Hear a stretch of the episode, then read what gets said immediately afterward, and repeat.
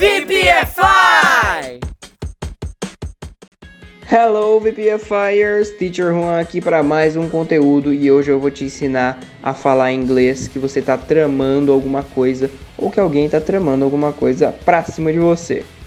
Então, para quem não sabe, quando alguém trama alguma coisa, quando alguém está tramando algo, ele está planejando secretamente. Geralmente é muito usado para coisas ruins, um plano ruim, mas não é uma regra, tá? É, se você já está planejando alguma coisa secretamente sem que as pessoas saibam, você já está tramando alguma coisa, tá? Espero que não seja para cima de ninguém, para não prejudicar ninguém, né?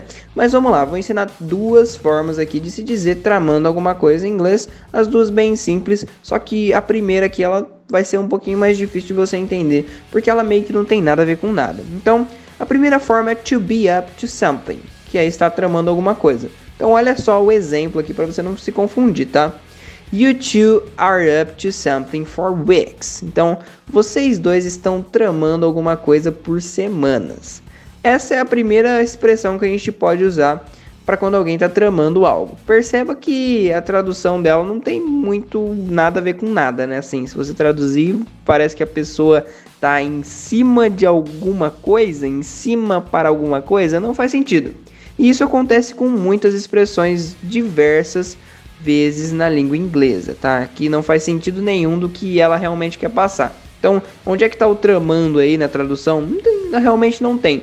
É uma expressão, não se deve traduzir ao pé da letra. Então, nesse sentido aqui, é você fixar o significado que ela tem e seguir seus estudos assim, tá? Não fica se martirizando, procurando razões para justificar.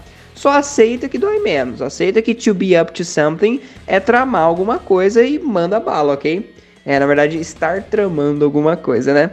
Já outra maneira é um pouco mais simples, que é to plot something. To plot something é tramar algo, tá? Então, olha só o exemplo. I think he's plotting something for me. Eu acho que ele está tramando algo para mim. O verbo to plot pode ter diversas traduções, mas aqui vamos nos concentrar hoje, obviamente, é o papel dele como tramar. E falando dele gramaticalmente, ele é um verbo regular, portanto, no passado ele ganha a terminação ed. Observe abaixo uma frase aqui com ele no passado. They plotted the plan and now they got us. Então eles tramaram o plano e agora eles nos pegaram. E essa é a segunda forma de dizer tramando em inglês. É importante ressaltar que o verbo to plot é tanto na forma dele no passado, que é plotted, e com a forma no ing, que é plotting, ele ganha mais um T, ou seja, o verbo plot tem um T só. Mas no passado e com ing, esse T ele vai dobrar, tá bom? Regrinha marota. Então pode observar os dois exemplos acima que isso acontece. E agora você tem duas formas novinhas em folha para dizer que alguém está tramando algo para cima de você. Então anota tudo isso aí no seu English Notebook para nunca mais esquecer e sempre poder usar essas expressões nas suas conversações. Para te ajudar mais ainda a fixar tudo isso, temos agora os nossos desafios. Desafios esses que você tem que passar as frases do português para o inglês com o que eu acabei de explicar, tá?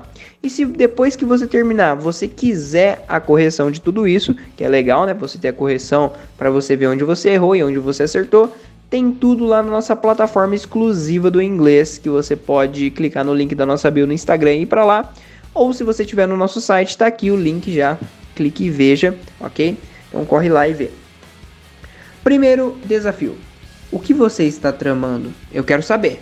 Segundo, eles estavam tramando isso o dia todo. E terceiro, ele tramou isso por muito tempo. Então temos algumas frases no passado, tem uma no present continuous, então atente às gramáticas. Então você pode usar tanto o verbo to plot something, né, que é tramar alguma coisa, ou você pode usar o to be up to something, que é estar tramando alguma coisa, né? A primeira versão aqui, ela já tá no present continuous, é uma ação que ainda não terminou, né? A pessoa ainda está tramando.